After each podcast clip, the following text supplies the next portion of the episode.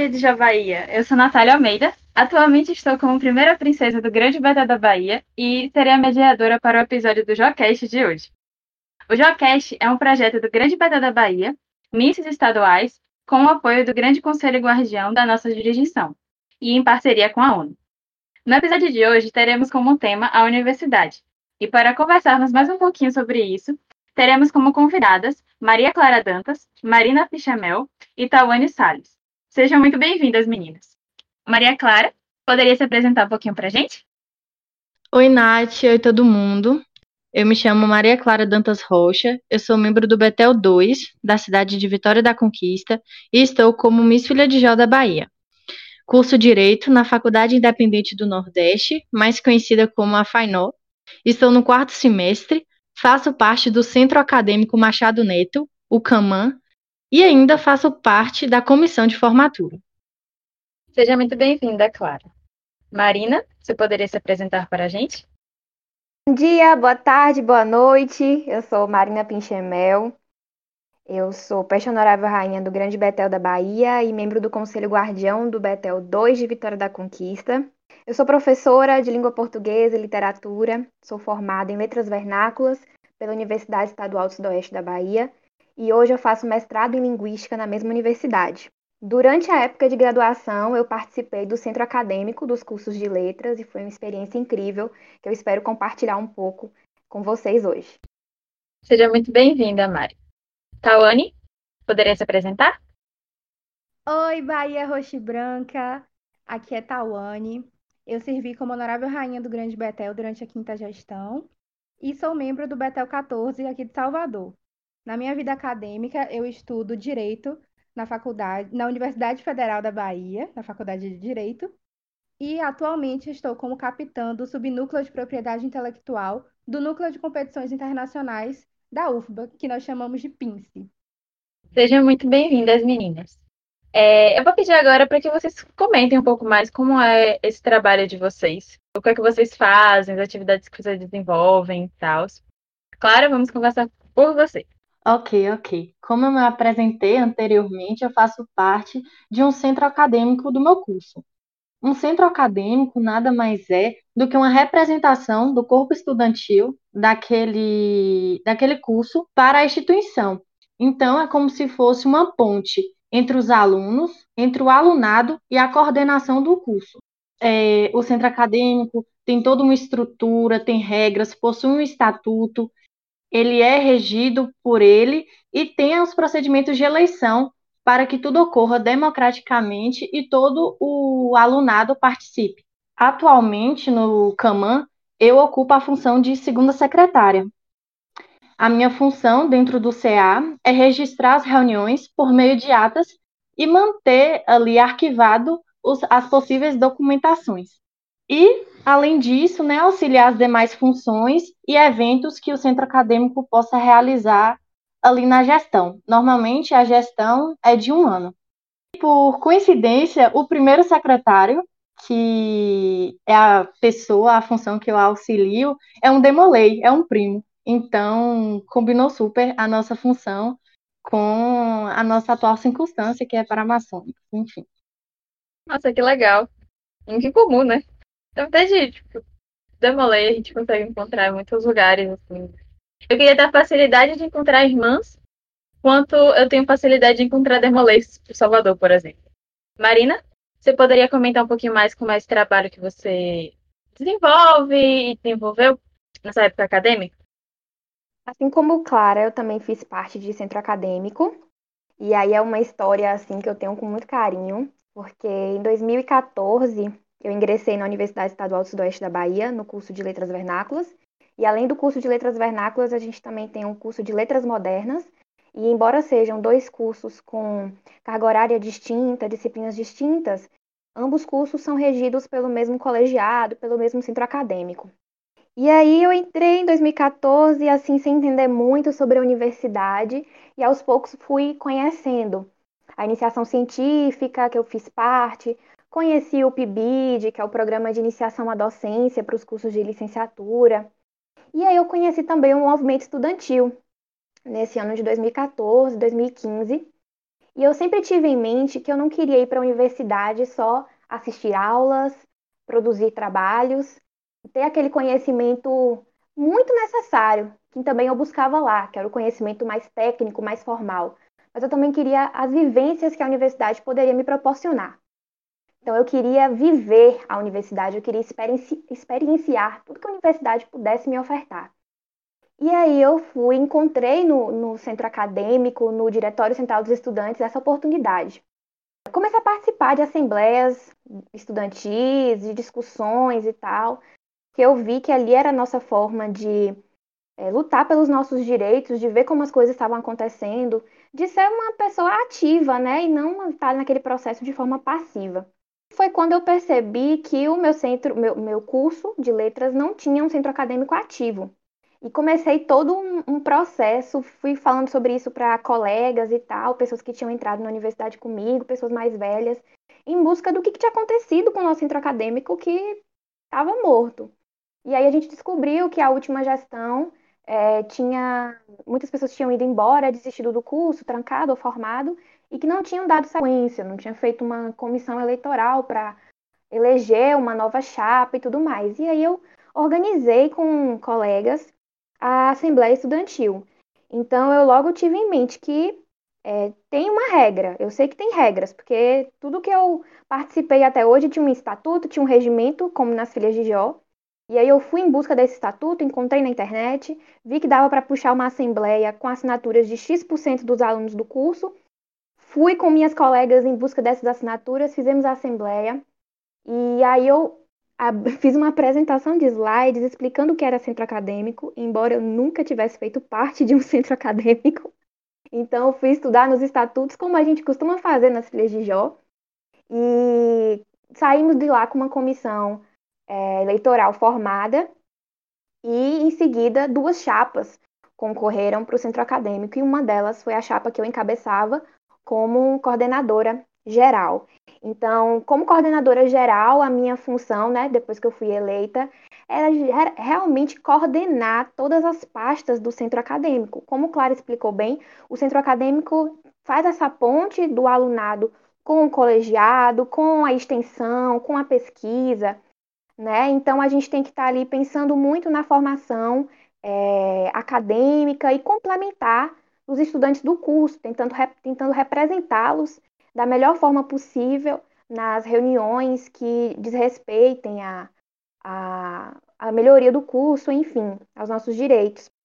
E aí eu tinha essa função de participar dessas reuniões de departamentos, de colegiados, é, de representar os estudantes, de gerir, direcionar, liderar todas as pastas que a gente tinha de eventos financeiro, pesquisa, extensão, enfim.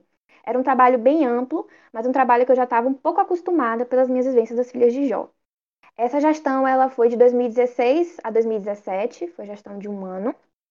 E no final teve uma, uma outra eleição, e, enfim. Hoje o Centro Acadêmico de Letras ainda existe na UESB, está ativo. E a gente fez esse movimento em 2016 aí.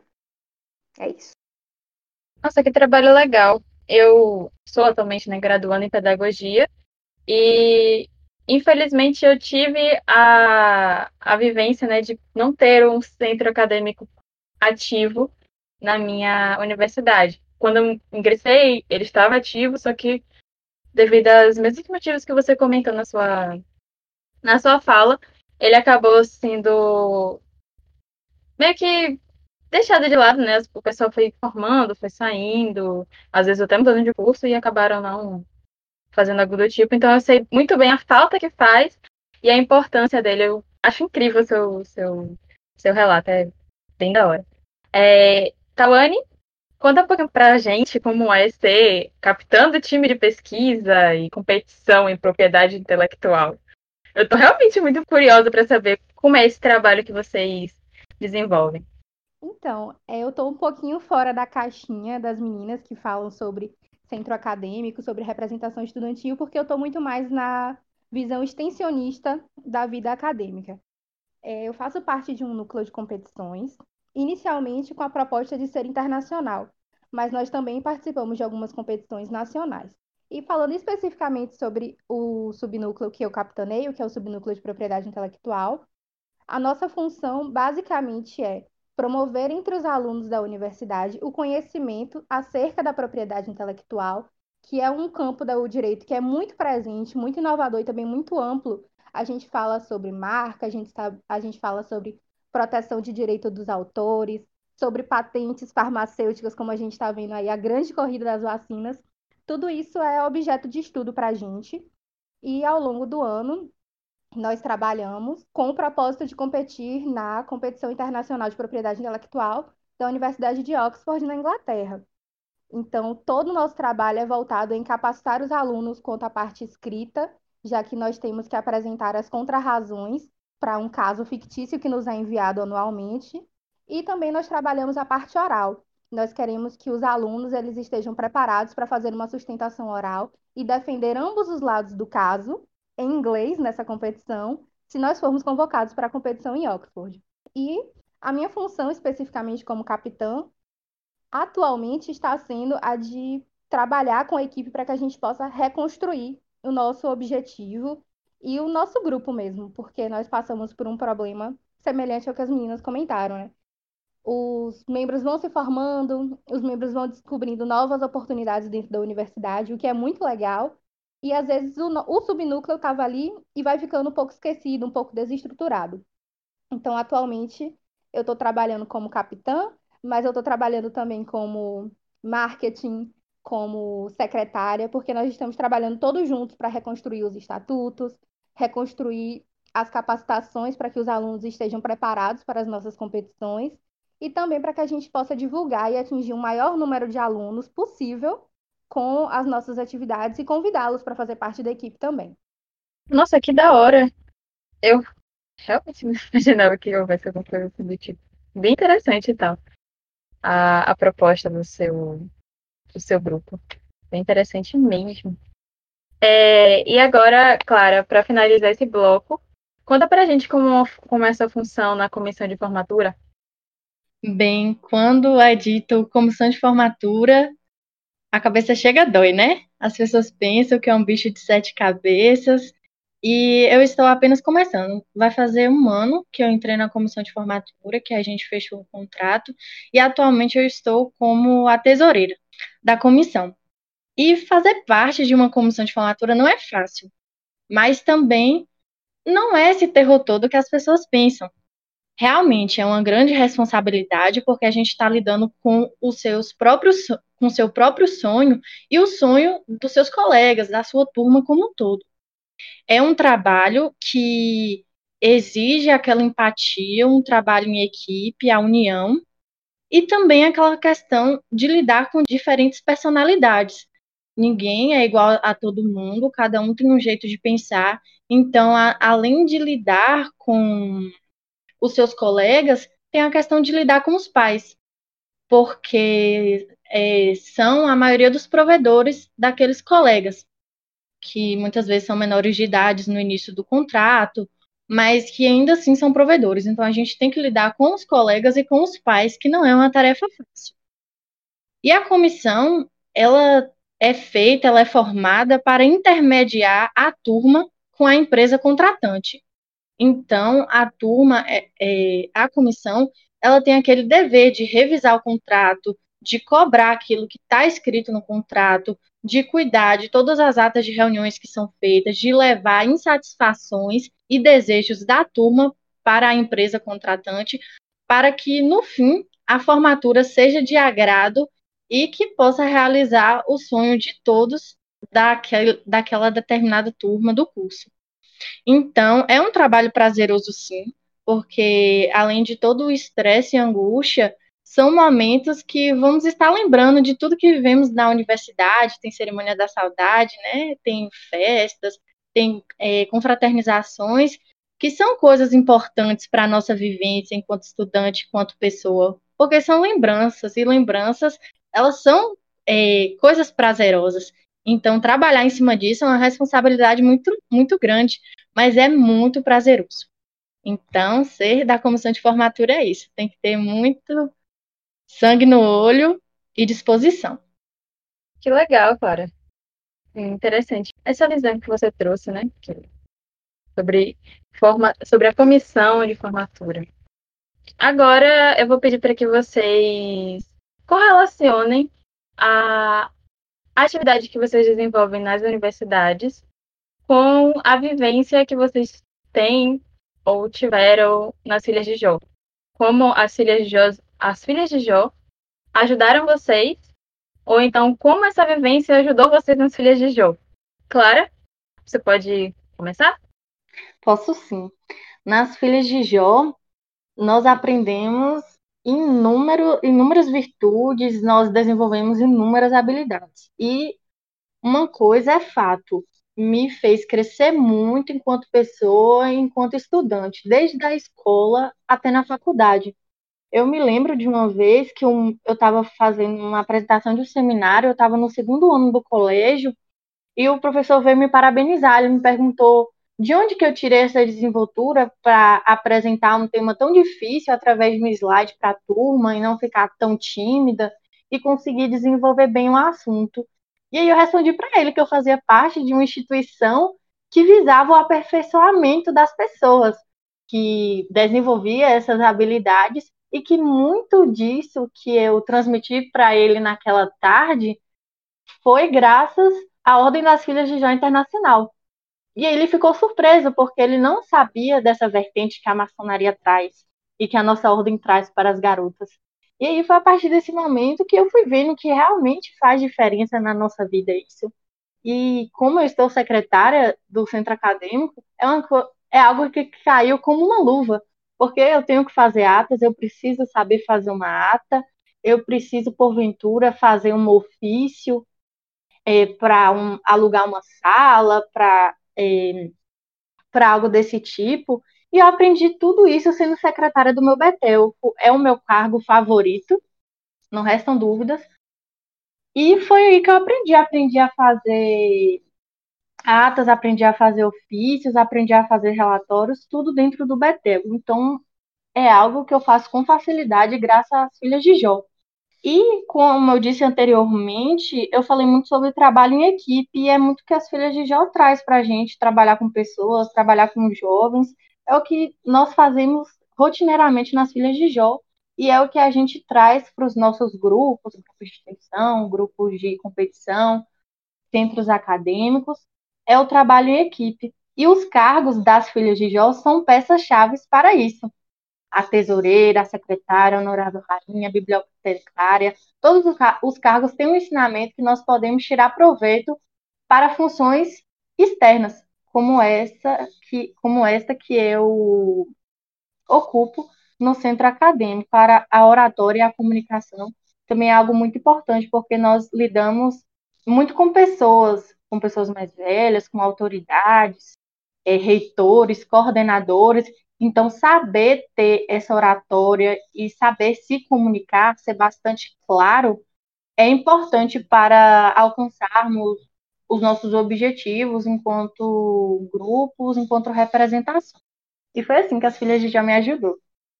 Muito bom, Clara. É, Marina, como você relaciona né, a ordem com a sua vivência universitária? Tudo que Clara comentou aí, eu, eu endosso, assim, principalmente a questão da comunicação. Eu acho que foi o primeiro ponto, que foi algo que eu desenvolvi, principalmente com as filhas de Jó, eu iniciei nas filhas de Jó com 11 anos de idade, então fiquei dos 11 até os 20 sem parar, é, até hoje, né? Mas assim, eu tô, eu tô falando da minha questão de filha de Jó ativa. Estive dos 11 aos 20 sem parar envolvida com isso. Então, assim, naturalmente, é, esse meu desenvolvimento seria na adolescência, né? E foi com esse suporte das filhas de Jó. Então, sempre, sempre esteve atrelado esse meu crescimento. E nas filhas de Jó, a gente tem essa questão da comunicação. Por trabalhar em grupo, a gente precisa ter essa comunicação mais clara possível, né? E, e saber entender as diferenças para a gente ter uma liderança democrática. Então, no centro acadêmico, no movimento estudantil, a gente sempre fala sobre uma liderança democrática, né? A gente fala sempre sobre horizontar, horizontalizar, desculpa, é, as decisões, enfim. E isso já veio com as filhas de Jó na minha vida. Então eu estava ali num grupo com pessoas distintas é, e a gente precisava chegar em, em, pontos em comum e isso era possível pela questão da comunicação, que tinha que ser efetiva. É, fora isso da comunicação, me ajudou muito, assim, como eu tava. Eu tinha um grupo de 10 pessoas, é, tinha uma pessoa, uma colega, que fazia parte de um outro grupo de jovens da Pastoral da Juventude, então também já tinha uma experiência com liderança, foi muito bom, era nossa tesoureira. Tinha uma colega que já tinha sido presidente de Grêmio Estudantil, era vice-coordenadora. Então a gente tinha essas pessoas com certa experiência, mas ao mesmo tempo nós tínhamos pessoas que não tinham tido qualquer experiência é, em organização de evento e tal. E aí eu servia muito como esse polo, sabe? De, de ensinar, de orientar, para a gente encontrar uma melhor forma com base numa experiência que eu já tinha. E aí eu fui instruir os secretários como fazer ata, como fazer ofício, que eram coisas que eu tinha aprendido com a minha experiência de secretária nas Filhas de Jó. Né? A gente é, fui explicar sobre o que é um caixa, um balanço, pela minha experiência como tesoureira no Betel, com 16, 17 anos. Então, essas funções que eu fui assumindo nas filhas de Jó, mais administrativas, me ajudaram muito no centro acadêmico. E os cargos que a gente vai passando, né, desenvolver a oratória, a desenvoltura também colaboraram muito, pra, desde as questões internas, né, de saber solucionar conflitos dentro da, da diretoria, de chegar a um denominador comum, como também a me comunicar com coordenador do, coordenadora do curso, com, sei lá, reitor é, da, da pós, enfim. Então, tudo isso me ajudou demais.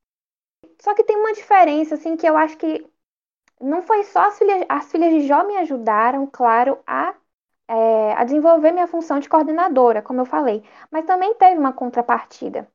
Participar do movimento estudantil, ser coordenadora de centro acadêmico também trouxe muito aprendizado que eu também posso praticar nas filhas de Jó.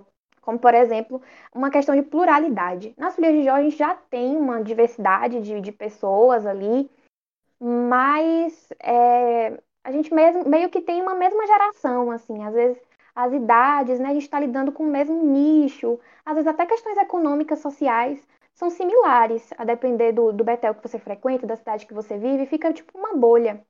E aí, no movimento estudantil, isso para mim se expandiu muito mais. Foi muito mais plural.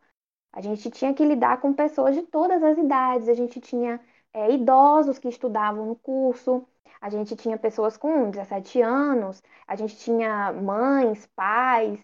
Então, era uma pluralidade muito grande, a gente precisava lidar com tudo isso e procurar o que seria melhor ali é, que conseguisse contemplar, sabe, todas as demandas ou quase todas. Então, me expandiu muito mais para essa bolha. Uma questão de acessibilidade, que, assim, pelas minhas experiências nas filhas de Jó até então, ali em 2016, não tinha tido muito contato com acessibilidade, com inclusão, pessoa com deficiência, entre outras formas de inclusão. E foi o centro acadêmico, o movimento estudantil, que me fez pensar mais sobre isso. Então, é, sair da bolha, sabe? e até algumas noções assim de votação mesmo, é, que eu comecei a perceber que existiam outras formas de votar, né? E que também eram interessantes. Então, assim, nas reuniões das filhas de Jó, a gente pergunta quem é a favor, levanta e faz o sinal, quem é contra e faz o sinal. E nas assembleias a gente tinha um método um pouco diferente. Então, era quem era contra, quem era a favor, quem se abstém, quer declarar por que, que você, tá, é, é, você teve abstenção, enfim. Então, contribuiu muito também para a minha vivência, essa pluralidade, essa diferença, né? Porque não são coisas iguais. Então, é uma experiência, assim, que eu recomendo para todas as pessoas participar do seu movimento estudantil. Se você não tem disponibilidade para assumir uma liderança de centro acadêmico, de atlética, de grupo de pesquisa, tente participar como um membro, sabe? Esteja ativo, porque traz muitas vivências importantes para qualquer pessoa. E para nós, filhas de Jó, membros da, da família maçônica, é maravilhoso, sabe? Porque a gente vem com uma bagagem, a gente vem com uma experiência que vai nos ajudar, que vai ajudar outras pessoas, mas também vai ter coisas que a gente nunca vai ter visto, coisas novas, inusitadas. Então, que também vai nos ajudar é, é, a nos formar enquanto pessoas. E aí, organização de eventos, toda a minha experiência com Filha de Jó também, tantos eventos como palestras e tal, como sarau, festas mesmo, né, que a gente às vezes organiza, então foi, foi maravilhoso, assim, ter essas experiências como Filha de Jó na adolescência, e aí no finalzinho da minha adolescência, início da idade adulta, poder colocar isso no centro acadêmico também. Lindo relato, Mari. Lindo relato. É, Tawane, como é que você faz essa relação das filhas de Jó para sua vivência? Esse é o momento que eu visto a camisa das filhas de Jó e eu falo isso para qualquer pessoa. Porque eu acredito que as filhas de Jó, enquanto organização juvenil, nunca falha assim, em nos oferecer novas oportunidades de aprendizado que a gente pode levar para a nossa vida. E aí, pelo menos dentro do que eu participo. Um pequeno intervalo comercial. Problemas técnicos. Universidade Filhas de Jó. Nas 10 reais mensais você tem a possibilidade de desenvolver as suas aptidões para talentos, oratória, artes manuais, conhecimento com pessoas. Faça parte também. Olá. Oi, dá pra ver agora. É, bom, esse é o momento em que eu costumo vestir a camisa das filhas de Jó para falar o quanto as filhas de Jó me ajudou e pode ajudar outras pessoas, porque eu acredito que a organização, enquanto uma organização juvenil e realmente liderada pela juventude, nunca falha em nos oferecer novas oportunidades para a gente aprender novas habilidades que a gente pode aplicar em diversos setores da nossa vida. E eu consigo fazer o paralelo da organização em todos os momentos da minha trajetória dentro da, da minha extensão acadêmica, começando desde a entrevista, porque o primeiro momento de entrevista eu estava numa sala fechada com pessoas que estavam ali para me avaliar e o único recurso que eu tinha para oferecer era o meu recurso da comunicação, de saber expressar os meus pensamentos, saber dialogar com eles sobre o caso que eu estava apresentando naquele momento e também saber introduzir a mim mesma e as qualidades que eu tinha para oferecer para a equipe, que foi a oportunidade que eu pude falar sobre várias coisas que eu aprendi dentro da ordem, citando a própria ordem, comentando sobre habilidade com secretariado, que vem do cargo da secretária, da escrita das atas, falando um pouquinho sobre habilidade com gestão de redes sociais ou edição de imagens que eu aprendi por conta das filhas de Jó, por conta da necessidade que se fazia dentro do Betel de que a gente conseguisse produzir os nossos próprios materiais de divulgação. Então, desde um primeiro momento da entrevista para entrar no subnúcleo, eu já pude apresentar um pouquinho do que eu aprendo nas filhas de Jó.